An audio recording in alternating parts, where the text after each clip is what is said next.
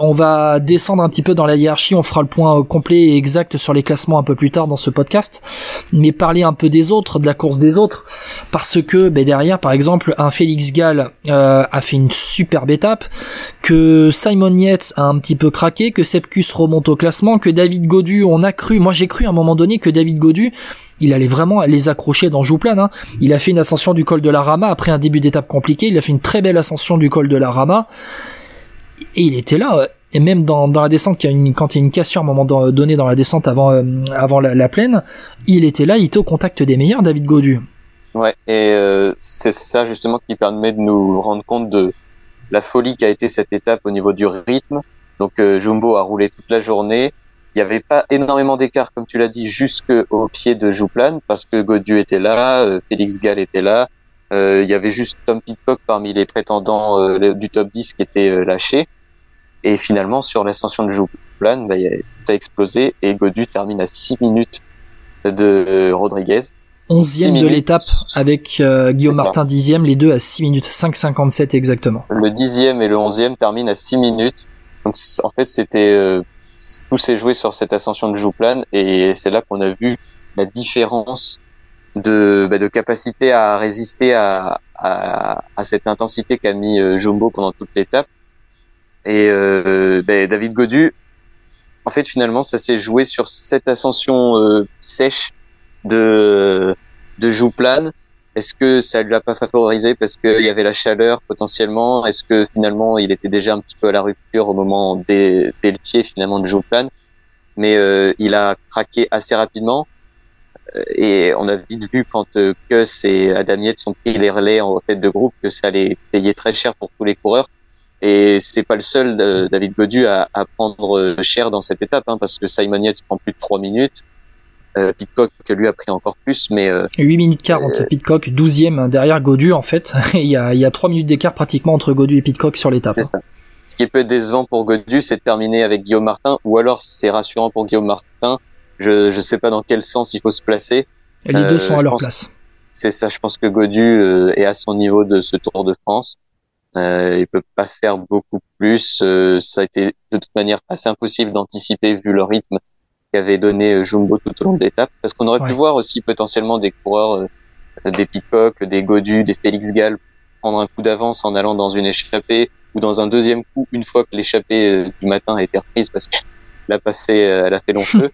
Euh, et finalement, c'était impossible parce que le rythme a été fou durant toute la journée et ça s'est payé cher, mais XXL vraiment en termes de tarifs pendant Jouplane. Et d'ailleurs, bah, les Jumbo, c'est un peu leur, euh, leur tactique. Hein. C'est-à-dire que, bon, certes, ils ont laissé les, les échappés, en tout cas les, les coureurs tenter de prendre l'échappée, notamment Thibaut Pinot qui était devant, Joe Ciccone aussi, qui euh, voulait euh, faire les points de, de, de, la montagne. Mais les Jumbo, ils ont été sur un rythme régulier, très élevé mais régulier, avec le but, hein, vraiment un but clair, c'était user tout le monde, vraiment. C'était vraiment le, le, but annoncé, et c'est pour ça qu'on parlait hein, de la tactique des Jumbo tout à l'heure, avec, avec cette élimination en mode partie PCM pour comparer un petit peu, Valentin Madouas, 22e de l'étape, il termine à 16 minutes de Carlos Rodriguez. Le 22e termine à 16 minutes. Thibaut Pinot, 20e de l'étape, avec Mikel Landa, 21e.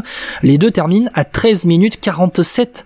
Wout van Aert, 17e de l'étape, il termine à 13 minutes de Carlos Rodriguez, alors que Wout van Aert, il était avec Rodriguez dans Jouplane.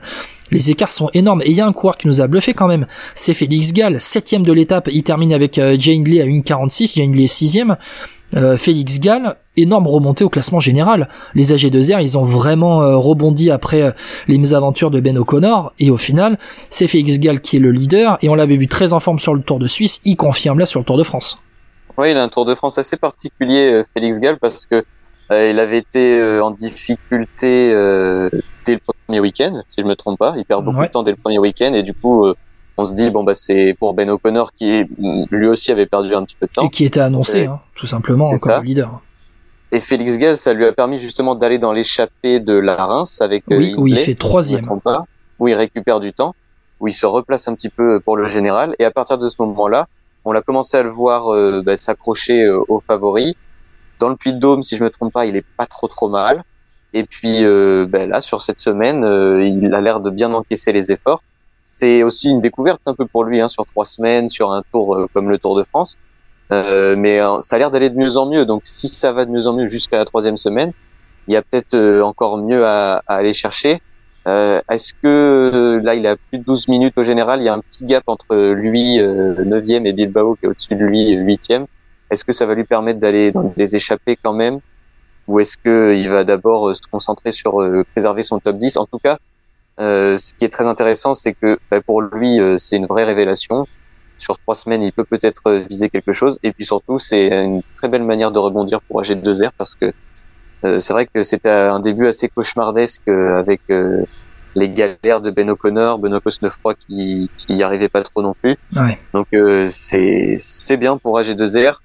Ça c'est mieux de parler d'eux de cette manière-là que quand on a quand on les a vus défendre la 16e place l'ancienne 16e place de Félix Gall en cours de semaine là pendant les étapes euh, je crois que c'était ouais mais au final ça leur donne raison. Mais avec voilà, Isgal qui rentre dans le top 10 et qui est 9 aujourd'hui. On fera le point euh, ce soir en tout cas fait Isgal on fera le point sur les classements de manière plus détaillée euh, tout à l'heure. D'ailleurs pour dire que du côté des G2R Ben O'Connor est 22e du général désormais qu'il est le dernier coureur à moins d'une heure de Vingegaard en étant à 53 minutes et que même Clément Berthet est devant Ben O'Connor au classement à la 20e place à, à 3 quarts d'heure 46 minutes de Jonas Vingegaard.